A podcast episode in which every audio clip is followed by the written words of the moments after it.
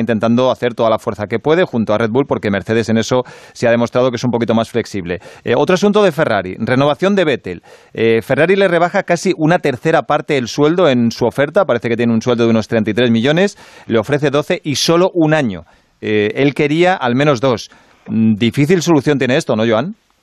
Bueno, vamos a ver, el, acuerdo no lo sabremos nunca, porque pueden haber bajado el, salario básico, pero después a poner incentivos como cada gran premio cobra estos millones o lo que sea, ¿no? Al final puedes hasta ganar más dinero. Esto también lo hicimos nosotros con uh, Piquet.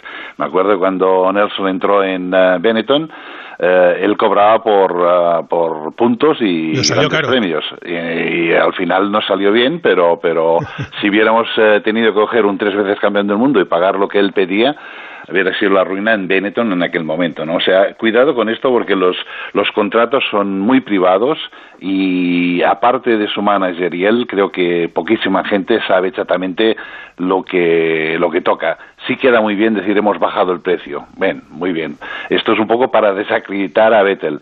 Pero en este momento yo creo que Ferrari no tiene otra opción que tener a Vettel. Yo creo que es la mejor opción y creo que se van a quedar con Vettel. Para 2021, ¿tú crees que van a seguir con Vettel? Yo creo que sí. Hmm, bueno. Me había venido yo arriba con los de Carlos esta semana. y si tú fueras, eh, Joan, si tú fueras team manager de, de Ferrari, eh, ¿la opción número uno sería Vettel o sería intentar ir a por, no sé, a por Richardo, a por Carlos o a por otro piloto?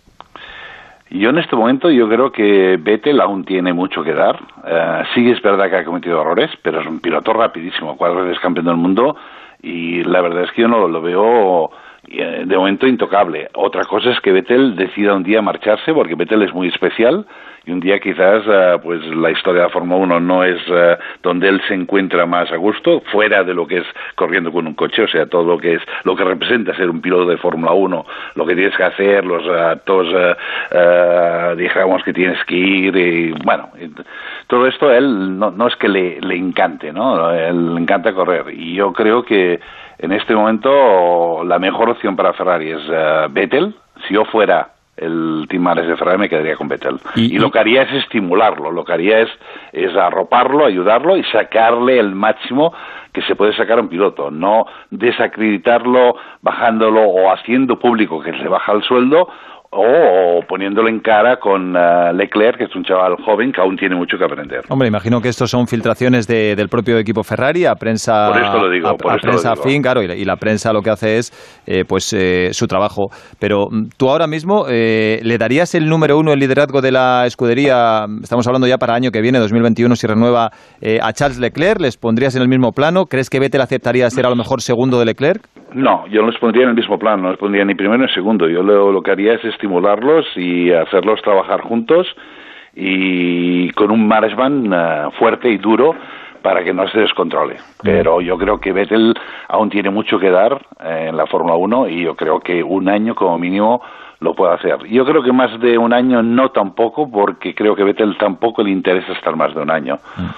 Jacobo, ¿tú crees que...? Eh, de todos modos, eh, este, salía antes el nombre de Carlos. Eh, yo sigo apostando y creo que Carlos mm, va a crecer ahora mismo mucho y va a seguir creciendo mucho donde está, que es en McLaren. ¿eh? Yo creo que McLaren es un, es, un equipo que va en una clara línea ascendente. Es que, es que yo lo, lo encuentro correcto, ¿eh? eh perdonad que, que, interrumpa, pero creo que Carlos lo mejor que puede hacer es estar allí, está consolidado en, en McLaren en este momento. Y respetado.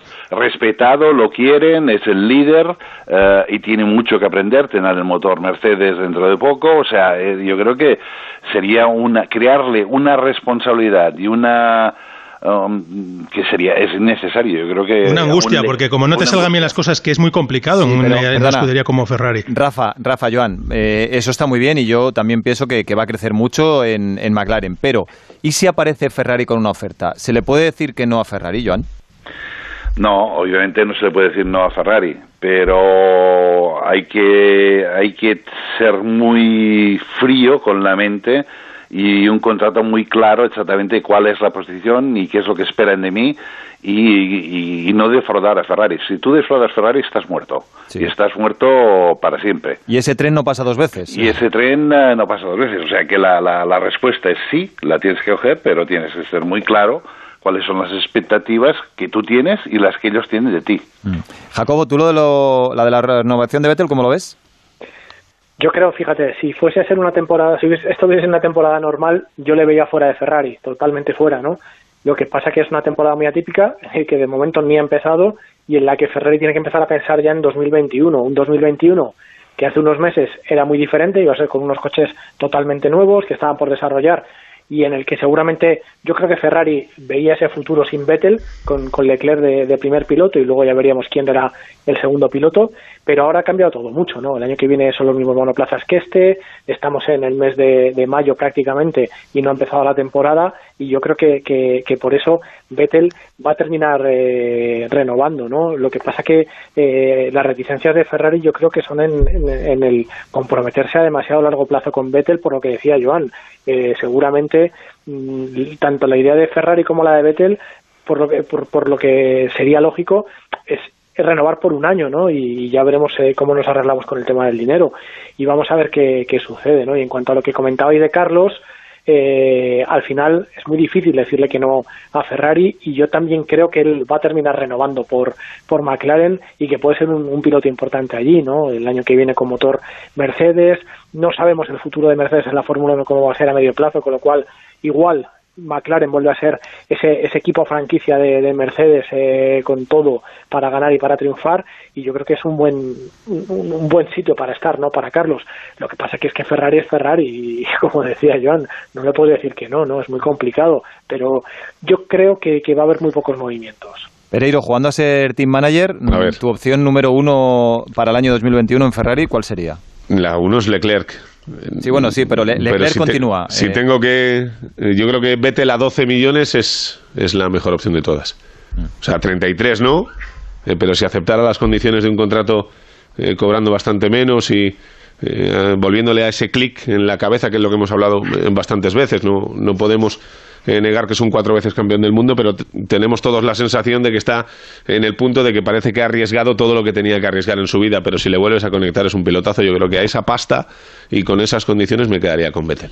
Yo, es que soy muy impaciente con los pilotos muchas veces. ¿eh? Yo soy como, como era Jesús Gil con los entrenadores. Y yo después de ver al Vettel de la última temporada... Y media. Eh, última temporada y media. sí, sí.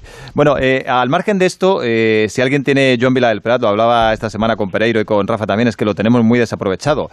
Joan Vila del Prat es un gran contador de historias de la Fórmula 1 porque conoce